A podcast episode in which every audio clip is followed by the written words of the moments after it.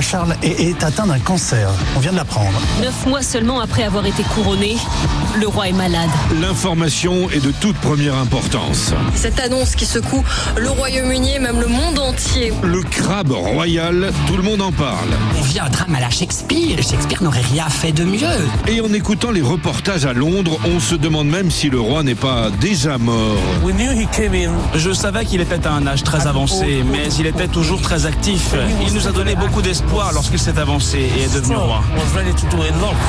La tristesse gagne aussi les touristes étrangers.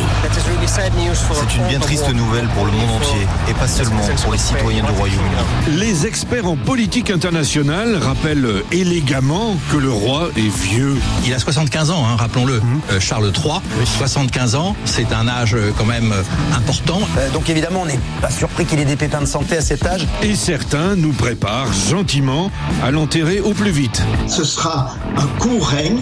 Penser que son règne allait 10 ans, mais avec le cancer dont on ne connaît pas la nature, cela va être très raccourci. On extrapole, on fantasme, on imagine, on anticipe, mais on ne croule pas sous les infos. Il y a quand même encore beaucoup de flou autour de cette annonce. On sait que le roi a un cancer et qu'il a commencé un traitement, mais gare plus. Le type de cancer dont il souffre n'a pas été dévoilé, mais il est précisé qu'il ne s'agit pas d'un cancer de la prostate. Tout le reste, pour l'instant, est supputation. Ah, Alors là, le journaliste avoue, il ne sait rien. Certes, certes, mais les chaînes d'infos en continu appliquent à la lettre leur fameuse devise.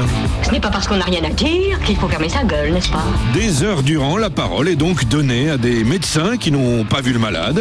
Moi, je continue de penser que c'est peut-être quand même un cancer de prostate et qu'il faut un peu se méfier. La parole aussi à des malades qui ne sont pas médecins. Il est probable, comme c'est euh, le roi d'Angleterre, on lui a fait un PET scan, ce qui est l'examen absolu qui permet de savoir absolument tout sur tout.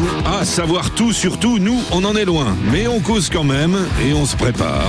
C'est pas bon signe. Je suis pas médecin, tu sais.